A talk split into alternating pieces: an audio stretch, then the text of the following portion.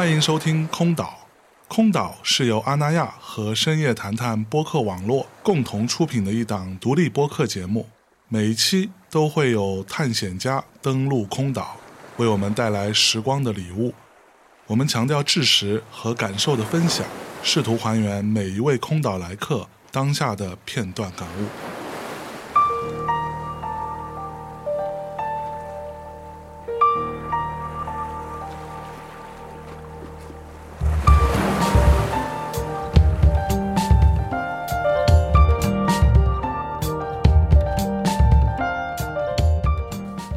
大家好，欢迎光临空岛，我是今天的守岛人象征。那今天做客空岛的呢，是一个非常著名的设计工作室的两位合伙人兼创意总监西林和新晋，打个招呼来。哎，大家好，我是西林。嗯大家好，我是二乘四北京工作室的合伙人，我叫新晋。哦，先跟大家简单介绍一下二乘四啊，Two by Four，这是一个怎样的工作室？看过一些资料啊，是一个非常厉害的，跟各种各样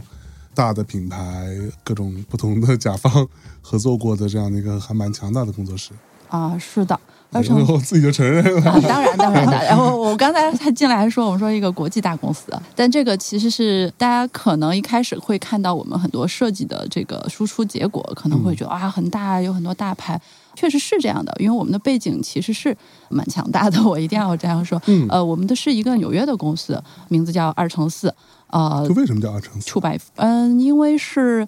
其实我们一开始也很奇怪这个名字，呃，纽约的公司它名字叫尔城斯，然后大家会调侃说，因为数字啊可以排到上面嘛，如果按照那个呃 A B C D 来排，这这是一个野外的说法，呃，所谓官方的说法其实是那个建筑啊，它那个有一个木方条，标准的一个木方，它的横截面是二乘四英寸，所以也就是说我们可能是一个标准结构的材料，然后这么一个名字，哦自己的定位这么好用的吗？感觉就是很它是一个标准一个结构性的东西。嗯，我想纽就这个名字是纽约合伙人取的嘛，他们可能当时取这个名字的时候是想说，呃，虽然我是一个小小的木方，这个单元体看上去不起眼，但是它可以通过建构去充分发挥它的作用。我记得当时 Michael 在耶鲁大学一个演讲，当时那个做了一个海报，就是直接拿了那个二乘四英寸的一个木方条，戳了一张纸在那个 墙面上非做了一个海报，非常直接。，对，嗯，其实是耶鲁的一个学生做的，但是我超喜欢那样一个做法。是哈，嗯嗯，这样也可以做设计。嗯，话说回我们是干嘛的呗？对，啊，对对对，我们是一个品牌服务公司，应该是品牌这个。以品牌服务为核心的设计顾问。那从中国大部分可能比较能够理解的一个角度说，我们是做平面设计的，就像象征刚才说到的。但其实我们也从平面设计这条的主核心，我们也发展到做一些空间相关的这样一些设计，但是还是站在平面和品牌的服务角度去做这样的公司。嗯，嗯，那给大家简单先自夸一下，都做过哪些像样的、说出来闪亮的项目？嗯像你刚刚说的输出结果，这我听到输出结果，这就是非常哦设、设计师会说的话，你把它输出一下。是不是得说一下安那亚呀对？先提一下安那亚，我们去年的时候跟安那亚做了安那亚文化的一个品牌形象。嗯其实我们嗯从项目的层面分吧，一方面是商业类的客户，比如说像一些奢侈品牌，像 Prada、Moncler、蓝妹这样的一些品牌。还有一方面是地产的品牌，嗯像万科呀、黑羊腰呀这些，我们做的是跟环境相关的，或者是说跟这个项目品牌相关的一些事儿。另外还有很大一部分是一些文化类机构的客户，比如说一些院校，像耶鲁大学、像哥伦比亚大学，包括北京大学这样的院校。还有一部分是艺术机构，其实做了特别多的国外的美术馆的项目吧。对然后国内的美术馆我们也在接洽中。嗯，其实还有一块是建筑设计师的事务所的工作，我们几乎把全球一线的设计建筑事务所工作室都合作了很多。最紧密的是荷兰大都会建筑事务所 OMA，呃，就是我们比较熟悉的是 CCTV 的那个星矢大裤衩那个项目，对，那个是 OMA 他们的项目。啊，嗯这个项目也是成立二乘四北京工作室的一个契机，就是因为这个项目，所以二乘四在北京当时设立了一个工作组。北京工作室也是这样一步一步发展起来的。也是我俩的正式的第一份工作，也是从零 CCTV 对零七年，二零零七年开始做的是我们两个合作的时候我们在二乘四第一份工作，第一个项目，我们是呃，虽然我们之前是同学，但是我们在办公室这个职业背景是第一次是第一次合作，对，嗯是从那儿开始的。所以跟建筑事务所合作，是做整个建筑当中的所有平面的部分，还是一些比如说嗯指示、标识之类的？可以这么理解。我觉得你嗯刚才其实反而说的一个特别好，就是建筑体当中平面的部分，我觉得是很好的一个解释方法。嗯一个是刚才说的导视，嗯就是找路的系统，英文叫 wayfinding 嘛，你那个名字叫找路的系统，就是就是啊直牌儿，你可以这么简单的理解，但是它是是一个完整的系统。另外一部分呢，我们经常容易做这个叫做我们术语叫做环境图形，就是在室内或者是建筑体的室外。的一些立面上，建筑师他会留出来一部分给我们的这样一个界面，做一些跟材料相关的平面的一些图形。，OK。那哎，荣宅是你们对，荣宅这个项目其实是纽约跟北京两边联手的一个项目。嗯我们跟 Prada 也有很长时间的渊源，是他们基本上所有比较重要的设计项目，像一些大的型的秀场的展示，Prada 艺术基金会下面的项目，很多都是二乘四来完成的。然后荣宅其实是 Prada 艺术基金会在上海的一个分支机构，可以这么理解吧？嗯他去做很多的不同类型的展览，包括可能会有一些 VIP 的活动，是一些新品的秀场发布这样的一个场所。但是因为它落地是在上海嘛，所以纽约就很自然的说，那我们两边一起来合作。因为他们对北京工作室也充分信任，知道我们对文化的这个在地性可能比他们要了解的更深刻。而且荣宅这个项目，它本身是在一个老的保育建筑里面，它的历史性非常强，好像也是相对就是大家会比较关注的，不管是上海人还是政府都会比较关注的这样一个项目。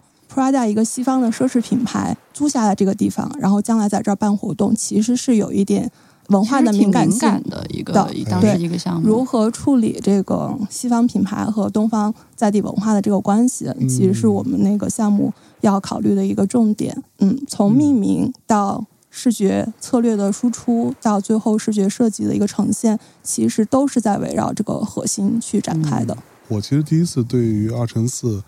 有非常深刻的印象，就是荣宅的那本小册子。嗯因为嗯当时我有一个上海的朋友去参加他们那个开幕，带了一本这个给我说：“那你可以看一下。”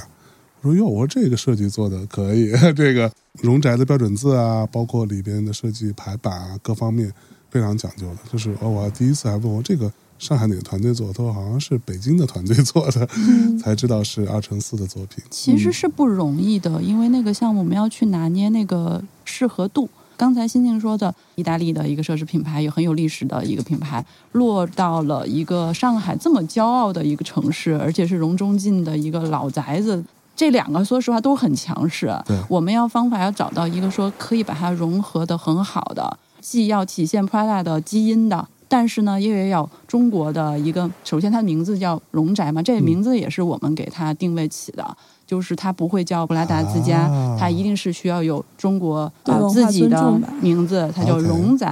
啊，荣是你们起的。对对对。哦，当时“宅”这个字也想了很久，是说“荣”是家还是“荣之荣家”还是“府”？啊。府又太高了，嗯。然后这么家可能又太亲近了，嗯。呃，然后可能找了一个宅，是一个很中性的状态。所以这个你们也要处理啊、原来。哦，对对的，其实它是一个三百六十度的品牌项目，真的是并不是单纯不是单纯的平面设计这些事情，对我们所有的项目，基本上都不是说我一上来就开始做平面视觉设计这件事儿。嗯。我们品牌项目大概会有一个 我们自己的一个体系阶段吧，就上来肯定是有一个分析调研，在此基础上建立一个呃设计的视觉策略方向，然后才是真正到具体长什么样子，就是视觉体系。再是物料的输出，到最后的一个 VI 系统的一个整理，大概是这么个其实。如果说说到最后的输出，反而是一个终端的解决方案了，但是嗯这是前面比较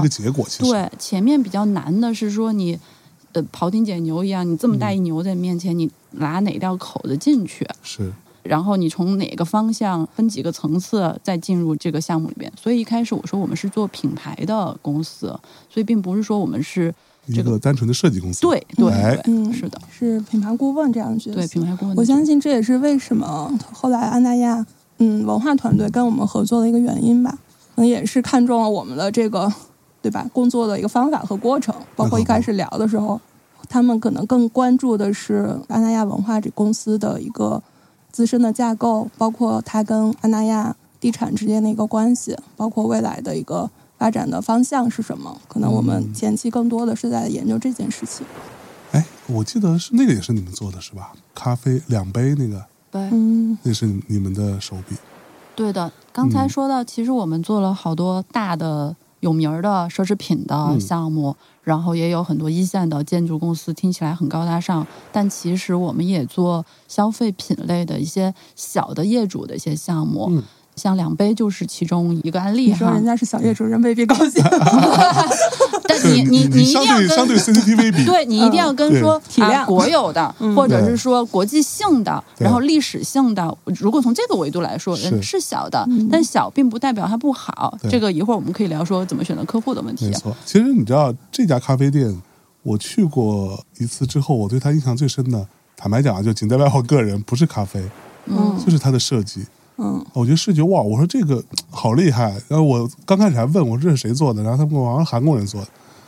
我说韩 韩国人品味可以啊，是吧？没想到是你们的手笔。这个项目其实也是我们从品牌名字又说对名字说名字开始，从名字开始，这名字也是我们起啊，的。名字是你们起的啊，对是个起名儿公司，我们是是一个 他们其实最早呃是做那个青年旅社的，嗯他们有一个品牌叫一起一起，嗯是专门的一个青旅。做着做着发现青旅里面缺乏一个社交的空间，嗯。那也许咖啡是一个适合的媒介，所以他们就想说，那与其植入一个别的品牌，不如我们自己去建立一个新的品牌，然后就带着这个需求找到我们，啊，所以他们当时其实也啊、没有名字，可能方向会有一些方向性的把握，也自己知道，像你刚才说，他们知道自己的优势在哪儿，他们的劣势在哪儿，他们的优势真的不在于咖啡品质就多么的好。我我，觉得这是一个嗯。很典型的案例吧，就是客户经常带着他们的优势、劣势，或者带着他们的问题，他们就是这样现状来找我们，哦。寻求一些解决方案。方案。嗯，对，他们的状态就是说，哎，我们是一座 hotel 的，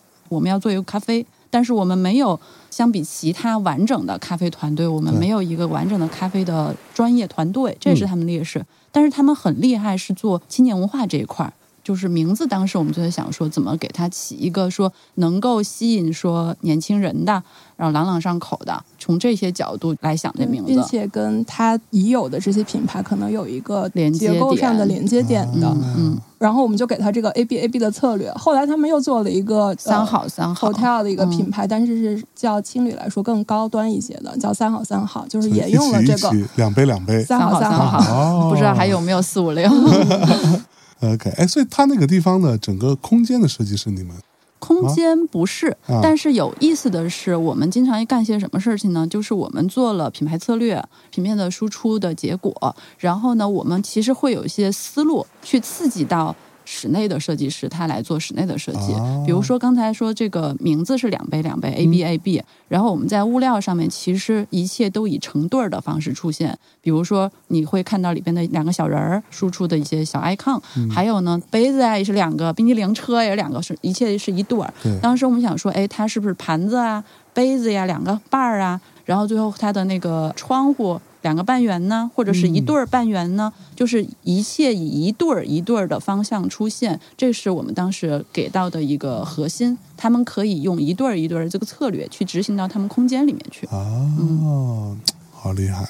那来，我们来说说阿那亚，跟阿那亚是一个怎样的机缘？我们其实很早就跟安那亚有一些接触，最早包括那个沙丘美术馆，其实都找过我们，但是嗯因为时间的关系，就是错过了。真正跟安那亚开始项目上的合作，就是那个安那亚文化品牌形象的这个设计项目。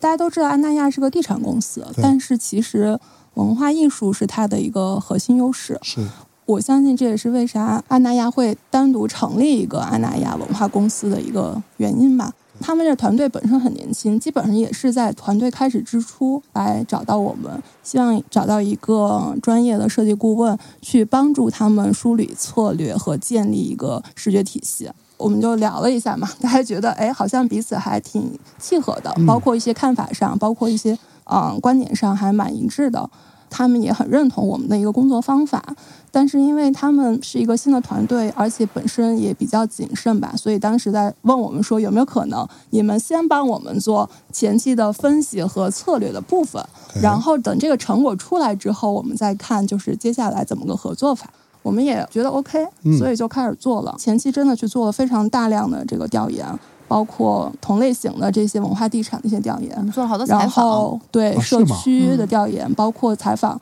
采访他们自己的团队，采访了安那亚的业主，和采访了一些文艺青年吧，文艺青文艺年青年们，啊 对文艺青年们，然后在这个基础上给他们理顺了一个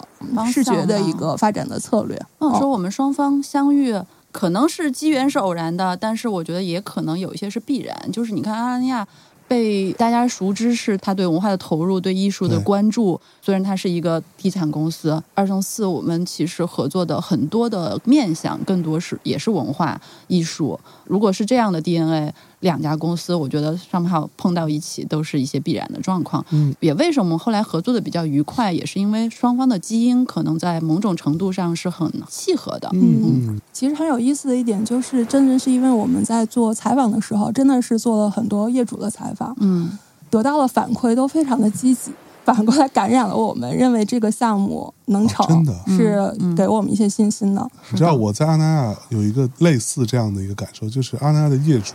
会非常骄傲，从哪里来的某一种这种荣誉感，你知道吗？对对对对对在地文化做得很好呀，对对对就是社区文化、社区荣誉感，它的这种体系感，对，就是那种归属感对社区的建设，大家群策群力，真的对是有这种感觉。这这这是很厉害的一点。那所以你们前期做了一些调研之后，最终是怎么样把它归纳跟凝聚出来凝聚到一个什么点上去是吧？哎，我们最后就是在这基础上出了一个大概有一百页左右的策略！策略文件，对。啊，对，就是一步一步的给他们展示我们的一个成果，并且最后，我记得当时给他们那个文件里面有一段描述，就是说安那亚文化公司它应该是安那亚社区的一个大脑，它嗯是它安那亚生活方式的一个输出、建构和运营者，它本身是基于安那亚土壤滋生出来的。母体的关系不可剥离，但是当它发展强大之后，它可以反哺给阿那亚社区，嗯。甚至它可以未来是我们给它一个构画的一个前景，是说可以作为一个独立的品牌，走出阿那亚，去到别的地方，成为一个内容的架构者或者是活动的一个策划者，像一个云一样，然后浮在阿那亚地产的土壤之上，嗯它笼罩于整个阿那亚其他不同的业态或者是不同的项目，但是它像一个云一样去哺育或者是滋养整个阿那亚地产认同阿那亚文化的那些受众们。更多的受众并不是业主嗯本身，嗯只是说他可能对。认同阿那亚这种生活方式的向往，或者对这种理想，或者对这个艺术、音乐、文化、戏剧的这样一些关注这些群体，而这坨云可能都会笼罩在他们一坨这样的人身上。嗯，啊，当然，这个是一个品牌比较上层的东西，嗯他们目前的实践主要还是集中在运营策划，但就是社区你觉得这样这个其实是很重要。我对做太多品牌项目了，然后回头来看一下。如果是项目进行的顺利的，输出结果也是好的，嗯，其实倒过来看这块儿大方向呃、大方向是很重要的。如果这个大方向建立的，大家双方达成的很契合，方向是清晰的，它接下来的执行层面就是很容易一步一步推进的一个过程了。是嗯反之则反嘛，如果不好，那上面可能是一定有问题的。没错。嗯所以其实所谓就是前期的调研跟整理的工作是最重要的。还有一个策略的一个嗯提出来，哎，嗯对，这个是比较比较重要的关键的一，点我。们经常说，现在其实做设计做的好看并不难，对于大部分设计师来说，嗯但是为什么是这样的好看，不是那样的好看呢？是原因是什么呢？这可能就是品牌的设计策略要解决的问题。设计的部分，我们可以之后再慢慢聊一下哈。现在我先有一个很好奇的点，你们是学什么的？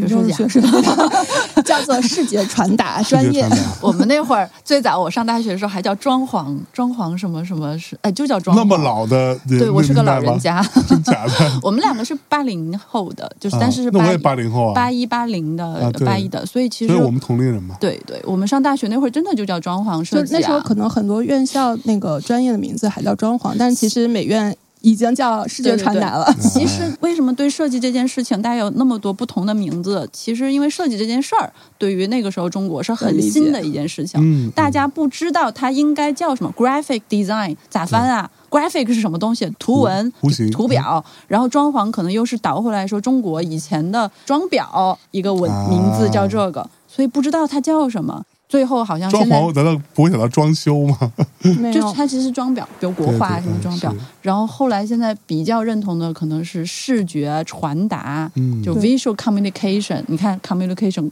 沟通嘛，沟通，哎，重重重点落到沟通上面，其实是这样，用视觉的方式去沟通。是，所以你们俩是同学对吧？对，那时候美院还是工作室制，我们都是嗯十一工作室王明老师的研究生。嗯，啊我们是研究生同学，是，嗯，对。然后大学的时候，我是川美，是川美院，新静是在中央美院，嗯，对，啊，然后在研究生阶段，我们相遇在十一工作室。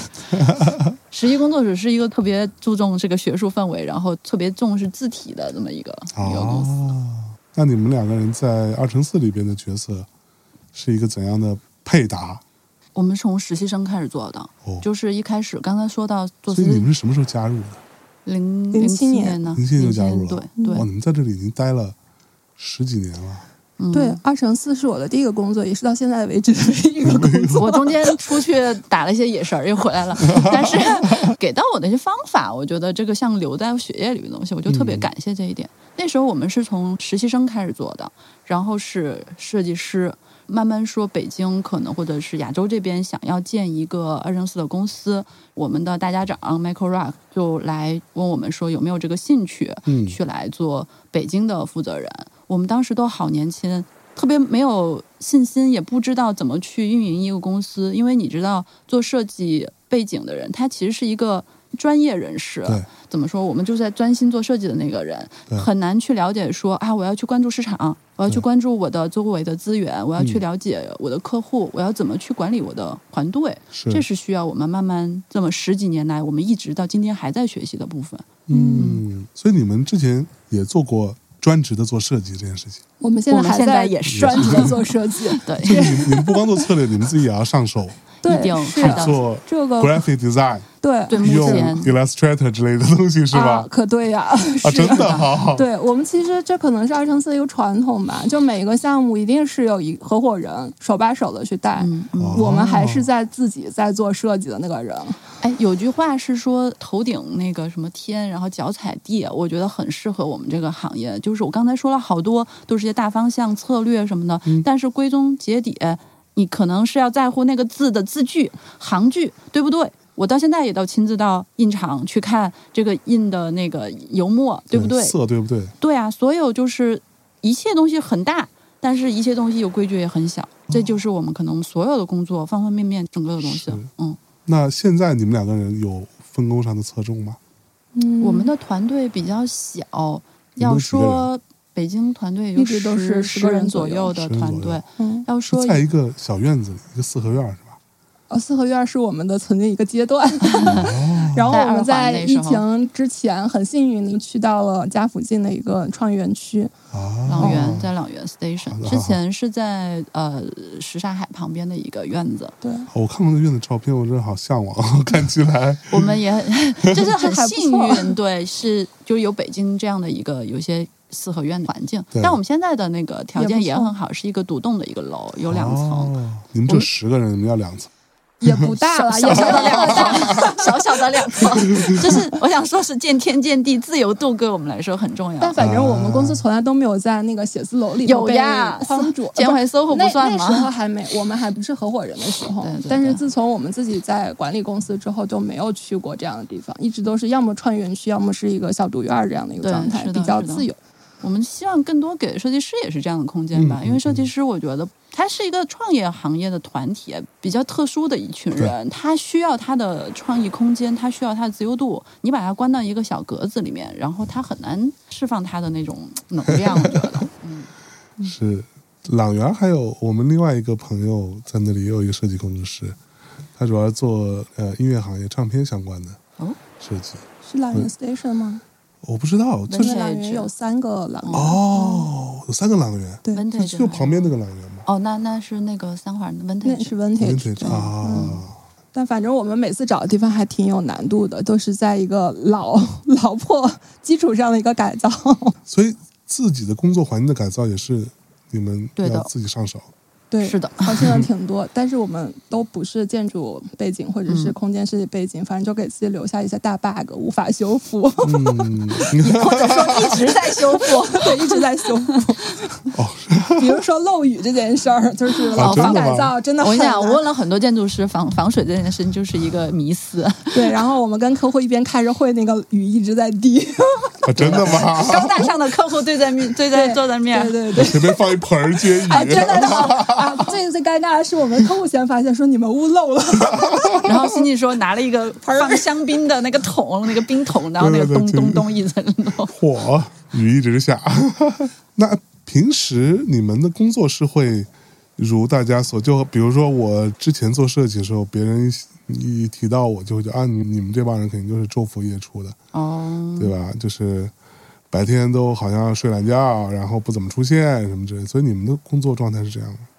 我们反而没很有规律，很规律。我们非常规律。但这一点我要特别感谢新进，嗯我就是一个我是狮子座嘛，就是那种比较懒惰的人。然后新晋是一个特别特别自律的人，他的这些自？天蝎座，对，然后他那种自律感吧？啊，天蝎不做，反正不知道他是自律的，很自律的人。然后他的自律影响我，影响到全工作室，所以我觉得我们的工作其实一直很有效率。我也跟所有的设计师说，我说我们尽量在所有的工作八小时时间段里面高效的完成工作。其实八小时可以做很多工作了对，别说八小时，我就说你中间拿了两小时划水去，你六小时认真工作都可以完成很多工作。是，其实我觉得我们纽约的公司也是这样的。嗯我记得当时我在纽约办公室去工作的时候，我想刚刚去嘛，我得表现特别努力呀、嗯然后晚上我还想自动加班什么的。但是可是到了晚上七点，腾，呃，阿姨都来了，然后那个整个办公室灯也关了，所有人都走了，然后说啊，你们也是这样，就是呃是很准点的下班。但是我觉得这样是一个很好的好处。嗯，设计师是需要很多的生活去滋养你的大脑的，所以如果你一旦把你的大脑弄得很疲惫、糊里糊涂，然后你没有更多的你的环境或者你的其他的生活、你的朋友，你没有阅读时间，你没有 party 的时间，嗯你这样很难去让你的大脑成为一个不一样的大脑。我觉得这个其实是还很重要的一个环境。是嗯，所以我们就是要在规定时间内完成规定动作，不要有多余的那些时而且间消耗。你给他到，我觉得 deadline 是最高生产力嘛，你给到很那个很狠的一个 deadline，很明确的 deadline，真的会让你自己的那个潜力无无限发展。哎，这个很重要，我说一个小故事吧，哎，我们刚刚工作的那一会儿，然后我们的那个上司是一个美国人 Jeffrey 吧，他会经常给我们一个快题训练，比如说今天我们刚到办公室，就说哎，我们今天有什么工作任务，梁老师。梁老师一看稿，梁老师一看稿，梁老师一看稿。你说一天八小时，我们得看三四回稿。哦然后到梁老师的时候，因为创意的东西你有时候没出来嘛。然后新进是一个小快手，我在旁边看，新进已经快做完了，然后就啊，我汗都要出来了，我说还没做完，然后就开始 push 自己出去自己，然后是个小快手，哦，他们都这么说，但我觉得不是说是快手，真的是快在手上，就他的反应很快，对你得想呀。然后我就是那种被 push 到那种极限的时候，我就咚会出一堆东西，然后我就看到其他在贴那个纸在贴在墙上了，我这还在要打印呢。但是我觉得有这么一段的快题训练，让你的思维变得特别敏捷，嗯，特别高效。这个很重要，对对我觉得在年轻的时候做这样的一些训练都挺好的。就是我现在也跟好多设计师说，我自己在家里面做这样的练习，嗯，我觉得大脑是越用越有效的。对，嗯，也就让自己运转的快一点，对，要不然其实就真的会越来越慢，或者勤快一点嘛。嗯嗯，好，这是我的问题啊。比如说，我们公司的同事有时候看到我电脑的屏幕上永远会有，比如说我的这个 Safari 里边永远会有打开一个非常羞耻的网站 Pinterest 之类的，就是这种。你们平时会看这种不羞耻呀，我也会看呀，对 呀天天都看呀。基本真的吗嗯，会看。VPN 用处最大的就是就 Pinterest，、是就是看这些东西，对，对，是。但是我觉得看要看怎么看，嗯就是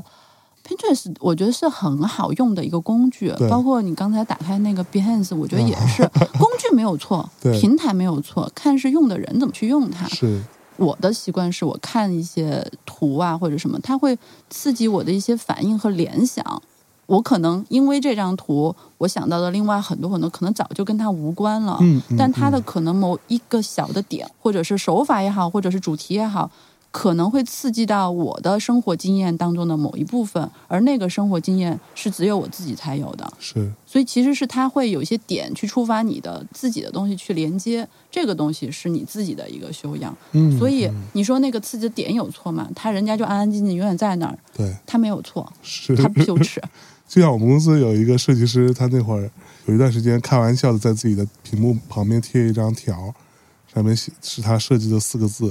都是抄的，就是会有人觉得说，呃，做设计的人，那你可能会有很多的参考，你会有呃很多的所谓的灵感的来源，刺激你的那些点。我自己不太认同这种说法，有人会说，啊，无非就是图形跟一些文字嗯排一排的东西。嗯，看起来好像没有什么特别复杂，你实在想不到，你也可以借鉴一些别人的东西。这个嗯你们会尽量避免吗？你要这么说的话，那数学还是一堆数字呢，哦，然后音乐还是一堆豆芽菜和符号呢，语言还是永远都是阿贝测德的字母呢。哎，所以它是一个，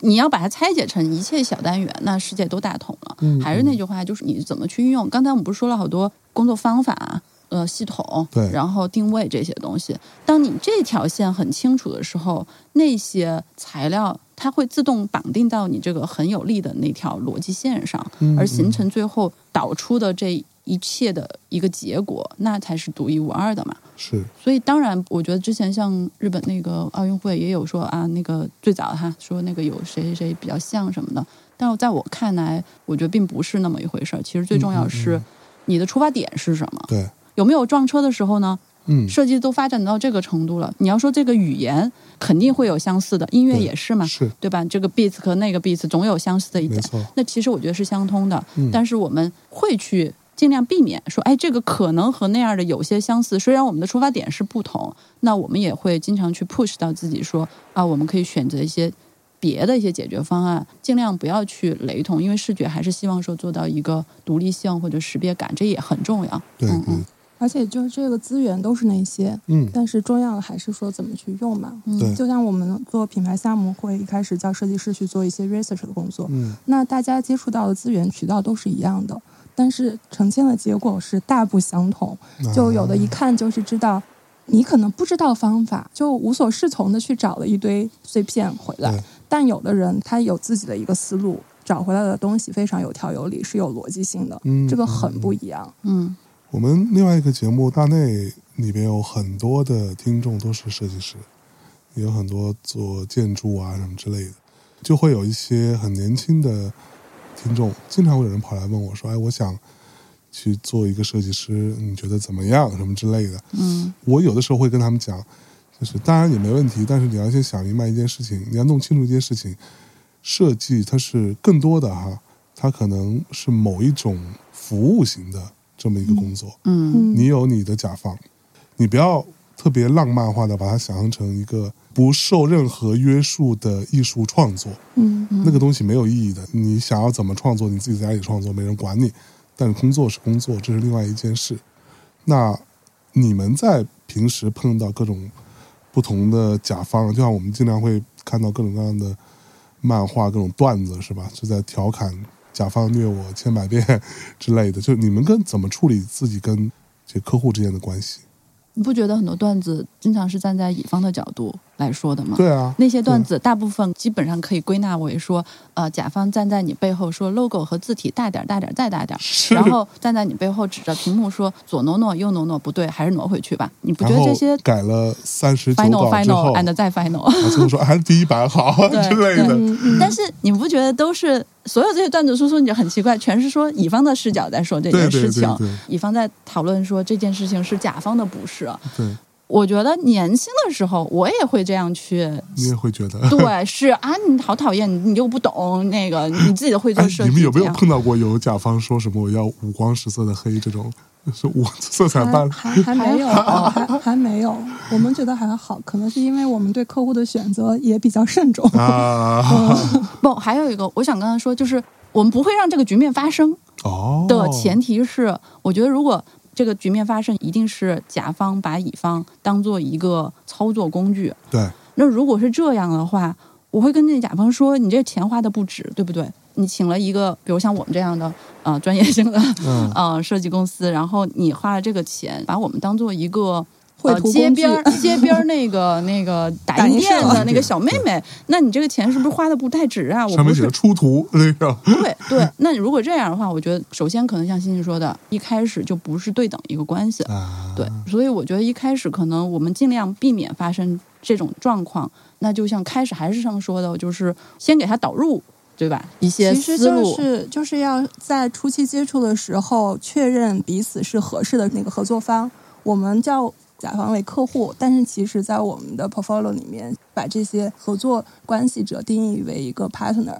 是一个平等合作的关系。嗯你有你的专业，我有我的专业，大家站在双方的角度互相尊重，但是又能反哺给你不知道的一些意见或。者有的情况嗯其实也是复杂的。我现在能感觉就是，特别是中国这些客户啊，他找到我们的时候，他可能也没有那么清楚，他是带着问题来找到你的。我特别能够理解他们，就是人家真金白银砸进去的生意啊，他觉得说，也许设计是他的一个救命稻草。嗯他听说了你们很好，我找到你们，在这个时候，你怎么还能说你这个不对那个不对呢？那这个时候，我宁愿把自己，比如说谦卑下来，我跟他站在一起，嗯我们俩一起去分析你现在面临的问题是什么，你给我提出的这个要求。没准儿不是这个问题的核心所在呢，这个需求可能一提出就有方向性的错误呢。哎我们首先理清说这个需求问题，确定了方向，接下来之后呢，我们可能再去研究说我们的工作的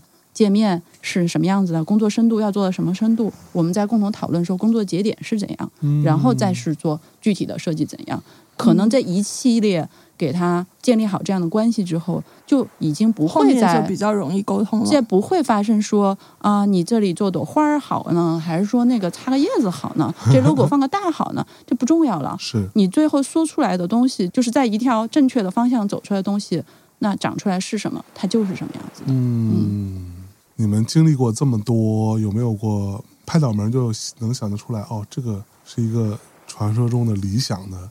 完美的客户。还真是有点难哎。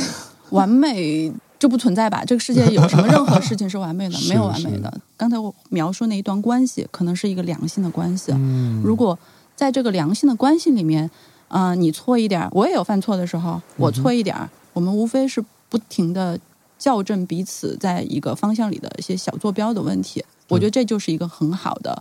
可能说理想的一个客户关系吧如果。如果一定要定义哪一个合作过的客户是理想，这个很难定义。但是嗯我们有非常多合作很愉快的客户，嗯，那个是不是也是可以看作是一个理想的一个状态呢？是是嗯，我们跟 Prada 已经合作了二十多年了。哦，那一旦一直在长期合作，双方信任彼此，这已经嗯是能够证明我们是一个很良好的关系。包括安那亚，我们从安那亚的策略开始工作，到它的视觉的识别系统的执行，甚至我们也做到安娜亚具体的一些杂志层面对，对。一些输出的输出的物料，又说输出了，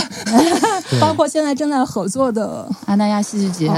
所以他们有不断的有一个项目和其他的项目都会来继续的找着你。我觉得这可能是一个我会能证明说我们彼此是相通，已经构建起了一个良性的关系。对我觉得理想的客户他不是说什么都听你的，嗯，你做嗯什么他们都觉得好，那不是理想客户。理想的客户是能够站在他们专业的角度反提一些问题，去帮助你思考和去改进一个成果。相反的，我们经常从客户那儿学到特别多的东西。我其实从客户那儿成长了很多。嗯，是，其实并没有那么激烈嘛。没有很激我烈。我觉得不是啊，就是我们在我们的那个二层四 portfolio 里面，我们写了一句，嗯我们和客户的关系是 partnership 关系。当然，我们是个服务行业嘛，啊嗯开发票都是服务发票，但是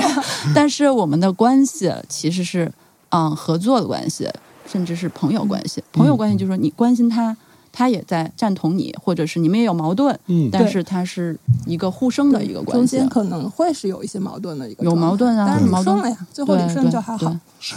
哎，所以二乘四工作室，呃，尤其是在中国的部分哈，从最初就是确定了，说我除了设计本身这件事情之外，我有很多策略、品牌这些部分的这个动作规划吗？这是我觉得现在其实虽然说我们品牌是刚才我说的那个步骤，但是基本上我仔细回想了一下，我们所有类型的项目可能都有这个过程，嗯，都有前期的说我怎么确定这个大的设计输出方向的都是对，嗯这个可能也是跟阿成斯的基因有关系。阿成斯虽然是一个公司，但它不那么商业。它尤其是像在美国这样一个大商业范围内，它是非常非常特别的一个存在。嗯像合伙人们也都是在高校里面任教职的一些教授、讲师，嗯，所以整个工作室的气氛也是也去学校讲对讲，课，也是比。较商业公司里面的学术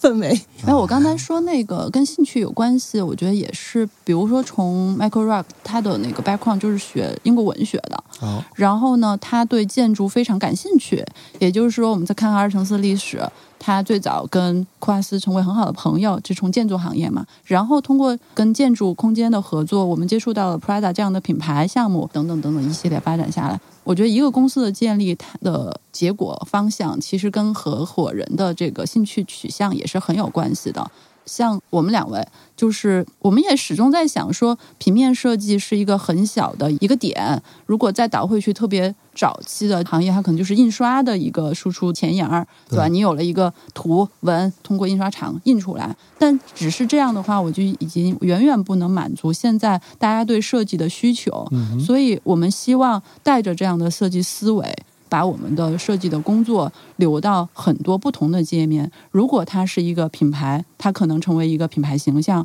如果是一个活动、一个展览，它可能留到了空间的范围里边；如果它是一个建筑空间里面的一个事情。它可能变成了导视设计的系统，可能变成了环境图形，变成了动态的一些图形儿。呃，我们也做一些这个动画什么的，可能结果是不同的，但是我们的纳入到这个头上，其实都是一个设计思维的一个导入。嗯，那所以你们两位在进入到这个工作室之后，也是经历了这个过程。其实我不知道，刚刚你们说到这些，比如这个名字要怎么定啊，这个可能你从传统的广告行业看，它可能是一个文案或者一个创意的工作。嗯就是你们是怎么慢慢进入到也可以去做这些事情的？这个我很好奇。好像没有特别刻意的怎么样，就是 通过咱在工作室里面的这样一个我觉得不断的学习也很重要，对吧？嗯这个可能我也不得不说，纽约他们之前做的很多项目的一些结果，我们也在不断的学习，去了解说这个项目这么复杂的事情可以这样这样的方法去做。我也不断的刚才说的从客户那里去学到他们的一些东西。你刚才说的文案的知识，然后这个一些品牌的一些思路，甚至对空间，一开始我们要说学生在学校里边的，我连建筑图图我也不会，嗯，那碰到项目，我就是去学啦。那我背后就是建筑公司，我去问啦。啊，这个图是怎么看？这个坐标是怎么看？然后这个符号是代表什么？对，材料和这个尺度不了解，每个项目都会有一些不完美的部分，但是也嗯可以通过这些项目的一些部分去吸取，成为你下面的经验呢。慢慢，我觉得不断学习还挺重要的。嗯，这个可能跟我们公司的建构也有关系，它会有一个专门的职位，叫做中文怎么翻译呢？叫叫策略策略策略师、策略设计师计。其实我们每次的项目，特别是纽约的项目前期，他们会去做很大量的工作。那我们像刚才西林说的，其实是跟他们学到了很多。嗯，方法吧，我觉得。那有没有可以各自分享一个你们经手过的印象特别深刻的项目？我觉得你刚才说的荣宅算是一个吧。那个项目做了多久？啊，两年啊说来话长，两年。其实是是因为中间有停顿。我记得最早那个项目启动是一五年的时候，OK，你中间还生了个孩子是吧？不是我是你哦，哎，我是你想想，是你是我说孩子，是我啊，谁的孩子？二乘四的 family 孩子。反正当时我我们好像前期做了一些那个分析工作、调研，还有那个策略工作，包括也做了一些具体的设计概念。但后来可能因为各方面的原因，就停滞了，大概有一年多的时间。是最后落成是一七一七年年，，嗯，嗯，对，整个加起来那这样来看时间蛮长，但其实具体的那个设计工作的你觉得印象深刻的点在哪儿呢？这个项目对你来说，在于好问题，会提问了。嗯，学习，学习能力很强，在于一个是跟纽约合作的关系的建立。嗯其实我们可能有一小部分项目是跟纽约有合作关系的，大部分有百分之八九十的项目都是完全自己操作的。然后那个项目涉及的合作方非常多，比如说纽约，然后我们的一些合作方在香港，大家会有很强的一个时差，包括那个项目其实就导致了沟通的成本还挺高的。啊，怎么样去协调各方的时间、各方的配合？而且那个项目的时间给到的时间是非常紧的，基本上我们白天北京这边在工作，然后八小时之后把东西传给纽约甜，，我们刚才说我们是然田后纽约螺姑娘天，亮了，然后他那十二小时又开始了，他们那边又接手，这样也不断的接力成果再发给我们，就是二十四小时的工作，我们这样说真的是是田螺姑娘，然后我们这边做纽约早上起来，我们就晚上了嘛。他早上起来一看啊，米刚满了，他们又接着做。对，就是当时的那个频率非常的快，然后这也是跨国公司的对，很重要的优势，就是大家有时差可以你要你要这样说，工作我。也说那个当时做 Prada 的新年 campaign Chinese New Year 中国新年的那个贺卡，其实说是贺卡，但它是一个全球宣传的一个 campaign，它涉及到呃一段特别长的灵感动画。然后会把它还有不同的剪辑的版本，是呃应用到所有的不同的单个产品，然后再到它的这个 Instagram 这所有的这些 social media 上面，时间非常短，两个月时间，我们要从确定方向、脚本、动画制作，包括音乐制作，就一切。而且刚才说的沟通，意大利的客户，嗯然后那个 Prada 上海的总部，我们的公司在北京，纽约的我们的主团队，以及呃，我当时找的音乐人在香港，所以就是不仅仅是十二小时了，经常是三 D，所以是八个小时这样连起来的。嗯，我觉得我们的工作还有一个很迷人的点，就是你可以跟不同的合作方去沟通，也是很迷人的一件事情。嗯就从那个项目，我第一次发现，哎，我对这个音乐制作这件事情还有点上瘾。对、啊我也不知道，因为我根本就不会任何乐器，但是我要跟音乐人沟通，我要告诉他这儿要快一点，用什么样的乐器，我还只能用那个微信跟他语音说嘣嘣嘣还是梆梆梆这样的方式，竟然我们也能很好的沟通，就是他能知道嗯我想要什么呀？我说我可以给他一个 reference 一段音乐，我说这要可能要丛林一些的，这可能要 jazz 一点的，嗯然后那边我希望再要一些 classic 的东西。我觉得迷人之处就是所有的一些片段、不同的合作方、不同的行业在一起交错的时候，是让你很激动的在过程。嗯嗯，我感觉二乘四就是刚才说到的这种互相接力、两地接力的这样不断工作，其实有的时候是最后我们输出的整体的一个东西，我们叫它叫二乘四的作品，而不是说某一个人的对作品。这个可能跟很多工作室也不太一样，嗯就是我们没有特别去强调个人在我们可能不是一个那种明星式的谁谁谁的公司，啊我们是二乘四 family，就是所有的都有人在里边去贡献、嗯一个作品出来，它可能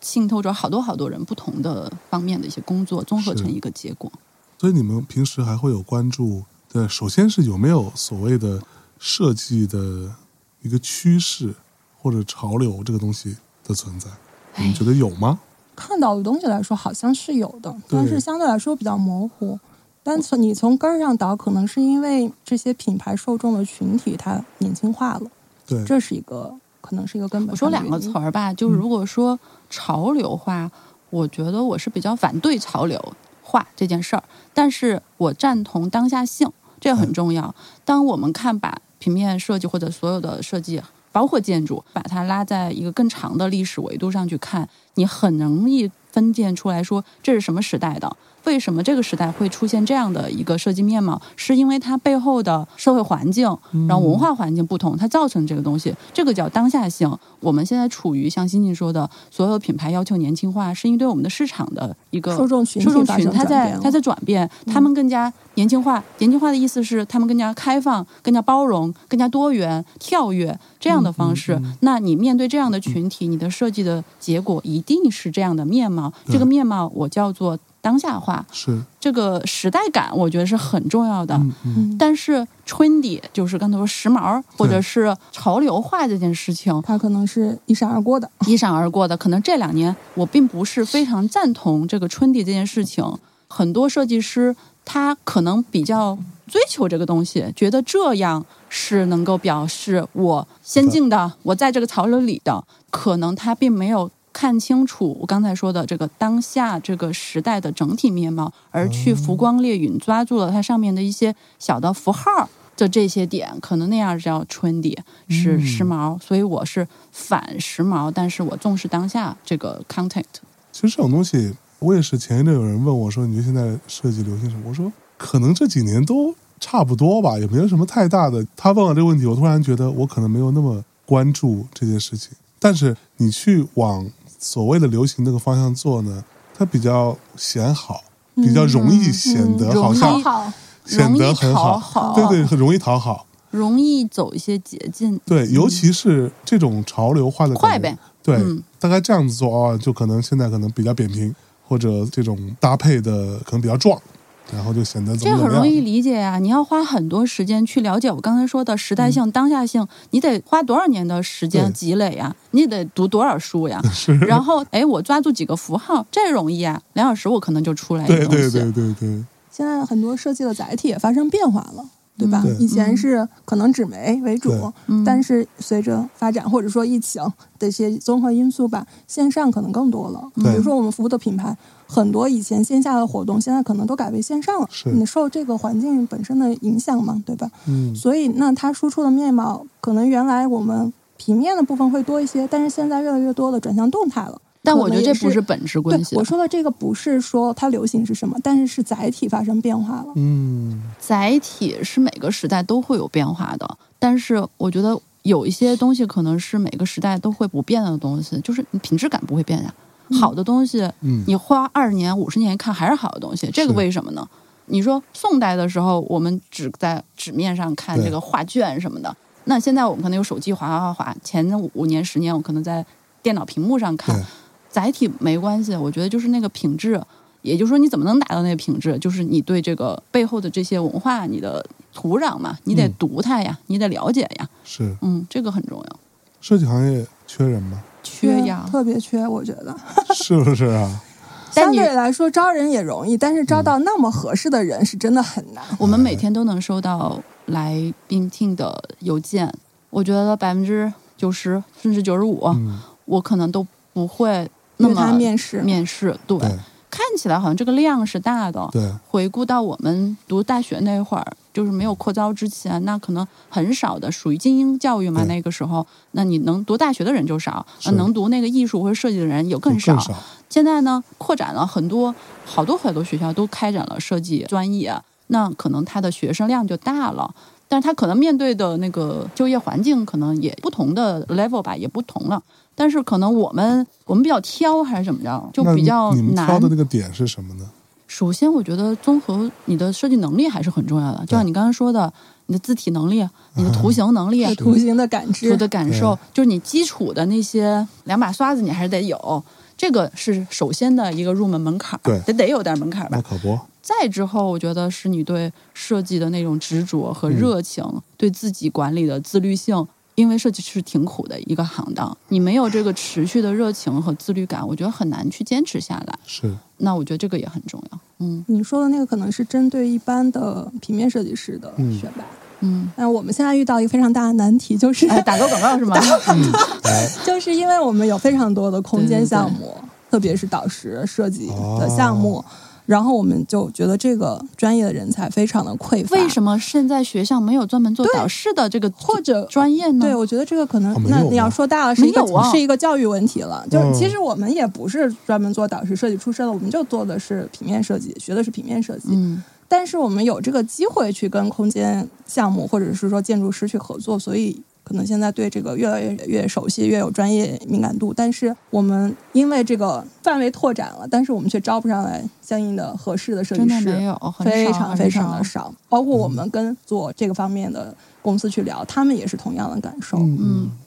其实导师专业我觉得不容易的，因为你嗯首先得有平面设计师的对平面的那能力，完了你还需要对建筑空间的读图能力、嗯空间感知能力、尺度感受、材料、工艺，啊，对，嗯，其实我们在招哎就是平面设计师的时候，不那么看重他的实际的工作经验。我们嗯招有非常多的就是刚毕业的毕业生，嗯但是对导师来说，他一定是需要工作经验的。啊，嗯，非常或者是说他学校没有这门专业吗，他只能在社会和工作岗位去学习啊。那我只能考察说你之前做过什么项目或者行业。其实你知道，说到导师设计，我老觉得当然这个没有任何外国月亮比较圆的意思啊，就是实话说，我觉得我们国内的在导师部分好的不多。嗯，对，你知道有很多时候，比如说我们在疫情之前哈，嗯有时候去国外玩呐、尤其是像我最后去的一个博物馆是青森美术馆，就它虽然它的导师设计是没有中文的，它里边只有日文跟英文，但是我都可以看得懂，我甚至都不用太认真读它那个字，大家看那个大概的那个图形的样子，我能够猜到前面是什么。而且在你合适的点位上，你，就能非常碰见它。对，所以我那个青森美术馆，我自己逛是不会迷路的，我想去哪里我都能找到。我后来去试图找了一下，发现没有，他并没有把整个字体做出来，他就做了一些字体，嗯嗯嗯非常漂亮。对，但这个东西在国内有很多时候，我经常会在一些美术馆啊、博物馆，我其实是会迷路。他虽然写的是中文，我想说我现在到底在哪里，然后我现在去的什么地方到底在哪里，就会有这个问题。我觉得你刚才叙述自己的那个经历嘛，从这里面其实有涵盖导师设计的两个重点，嗯一个是它的功能性，导师就是要解决你道路指引的问题，让你在适当的地方看到，让你在岔口的时候知道你该怎么拐，这就是一个基本功能。是，这个要做做到位是一个基础要求。另外，你刚才说的对字体的那个兴趣，其实是它的设计语言的问题。很多可能说回去又跟大的那个环境相关了。可能之前的地产项目，因为房地产好做嘛，好卖嘛，对，它不用做的那么细，但是我的这个房就是能卖得出去。是，但是现在，因为大家都在追求这个提升精致化、高级感、消费升级、消费升级所以很多地产项目开始重视这个了。是，但是不管怎么样，它放在整一个空间项目里面，它还是一个相对小的一个包，哎，对吧？它不是最显著的那个，但是通过大家对整体设计的提升和重视，它也在越来越好了。我觉得不用着急，这个是嗯整个行业，我们给它一些时间。你看，我们倒回去二十年、三十年，大家对品牌还没那么认同呢，哎对吧？那一开始慢慢，哎，那个甲方开始对品牌这件事儿认同了，他觉得，嗯，我好像是需要一个 logo 了。然后，哎，后来不仅仅是 logo，我们也需要整体的一个系统、品牌认读等等。这个导视，我觉得是同样的问题。嗯，就是是这个行业可能一开始被一些制作方包制作送设计，对吧？跟室内设计一开始也是这个情况，慢慢的，就像刚刚欣欣说的，可能前十年房地产好卖，我不需要做很多设计，我照样卖呀。那这个状况、升级的状况的时候，那甲方为什么要花多余的钱投入到这个上面？他并没有得到相应的产出呢？但是现在就是市场环境在变化了，我们看到越来越多的嗯好的地产，甚至包括文化呃像公共筑建筑，它都有这样的需求了。有需求，它一定会催生更好的设计，而这个时候，包括导师设计的进入，是会对你整个行业刺激来加速的。对，所以我们给他一些时间，这个行业一定会越来越好的。今儿咱们也打广告了，不是吗？哎就是 啊，导师设计，我觉得行业这样的人才也会慢慢催生出来需。要一些时间。对，给他一些时间，嗯不着急。除了工作之外，平时你们两个还有什么业余的爱好吗？哈哈，嗯，我们两个都是妈妈，对，其实说实话，个人的时间比较少。好就是撸娃是吧？哦，no no no，有很多爱好，但是现在已经会变得中年人一定会遇到这个问题，就是你的工作占领很多的呃时间，你的个人时间现在因为有家庭小孩的问题，你的个人时间也会被压缩到很短了。对，我只能说，我大部分周末的时间，我需要给到家庭的时间，我要去陪伴两个小孩，看到他们的成长，，我们都有两个还有小孩两个小孩，还有两个小孩，妈呀！所以就是你说小孩是爱好吗？我觉得是责任。当然，我觉得我也很高兴他们陪伴他们的成长。我觉得现在可能还比较保留的一个爱好是阅读吧。嗯，有时间的话还是会读。我会有听播客啊，对，什么的有的时候碎片化的时间就会听播客，或者是一些就是那种音频的节目。是的，嗯，所以阅读会读小说或者严肃文学，还是说也会不严肃文学。对，就像我像我自己其实非常爱读杂志的人，嗯，就我到今天还在订阅各种各样的实体的设计类的，类似有一些书其实我看不懂，嗯。就它呃比如说日文的什么，但我就看图看排版，就是我会很喜欢看杂志。阅读的话，我觉得我有个转变，就是以前我更爱看一些虚构的小说，嗯因为我觉得那样是特别有想象力的一件事情。现在我虚构小说几乎完全不看，如果一定要就是阅读书的话，我会选择一些历史或者是文化相关的，甚至哲学类的书，就是我会变得比较更理性一些。比如说，我会去世界有更多的困惑了吗？我就会拓展，比如说我会像去看说呃人种，或者是人类历史文化。比如我只生活在这个时代，我前面时代他们那些是怎么回事儿，他们那些呃文化的一些渊源怎么会变成现在这样的？对一些战争是怎么挑起来的？会有一些比如宗教这些东西，我会看一些比如说这样纪实的，或者是就可能偏理那那是你性的一样兴趣。点转变但对我来说，可能阅读是一个放松，我还是哦愿意看一些故事性比较强的，嗯比如比如说说一些悬疑类的小悬说。啊，最近看了一本书《绝教》，是日本的作家写的，是、呃悬疑类的被嫌弃的松子的一生，还推荐给大家，可以值得一读。嗯好，看起来今天也是一个非常大家对于呃设计或者品牌策略有一些兴趣，或者对于这些非常漂亮的、精致的、有品质感的一些产出或者输出的背后的这些呃逻辑有兴趣的听众朋友们，可能会觉得是一个一期比较有听头的一期节目，好吧？那如果疫情结束，你们会想去哪吗？哎，我竟然作为一个设计师没有去过日本，这个是被很多设计师哦朋友鄙视的一件事情。哦我总是觉得，因为很近，你应该去。对台湾、日本，我觉得很近。以前总觉得嗯说怎么都可以去，竟然还没哎去过，这是我想去看的。去看一下对对对对，嗯，日本整体的设计水平都很高，就是、啊就是它的，就怎么说呢？就是这个让我是也是非常吃惊的。我也是第一次去之后，我就看到哇，随便他们什么各种马路上的招牌啊，什么传单呐、什么 fly 啊，都还蛮讲究的。我可能就地域上的，比如说阅读的话，我可能看很多台湾和日本的书籍啊、建筑啊、音乐啊，我超喜欢日本的音乐，嗯，但结果没有去到真实这个地方，你应该去一下。这个是我觉得到现在疫情带给我的一些遗憾。好像还真没有特别想去的目的地，嗯。但是我可能还挺想再去意大利的吧。如哦果，一定要说一个地方，就是很休闲放松，而且我不知道为什么在那儿会感觉到大家的一种 友好，就让你是，很舒适的一个状态。嗯，嗯，哦，当然，因为我小孩是他爸爸是欧洲人，所以我觉嗯得还有一个遗憾就是他很久没有回去看爷爷奶奶了，可能还是要哦回欧洲一趟，这个也是一个疫情带来的一个遗憾。行吧。好，那差不多，今天这期空岛就先到这里，感谢各位的收听，我们下期再见，拜拜拜拜拜。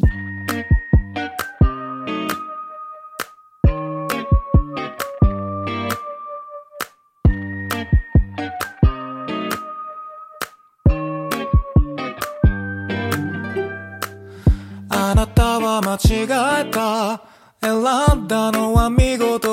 へたれた外れくじ。祭りはおしまいさ。今さら水を差さないで。荒れ果ててく冬も。あなたのパパとママは何をしてたの？とかく疲れました。数えるからすぐに消えて。今はランランララララ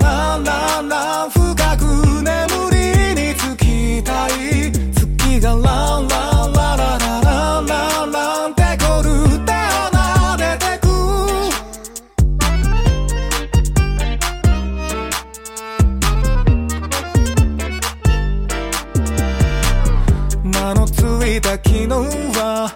くれてあるから静かな明日をよこせ卑劣な隣人をお許しください今。泣き出すのはのもあなたのパパとママはどこへ消えたの？やすやすと述べんな。他を当たっておくれた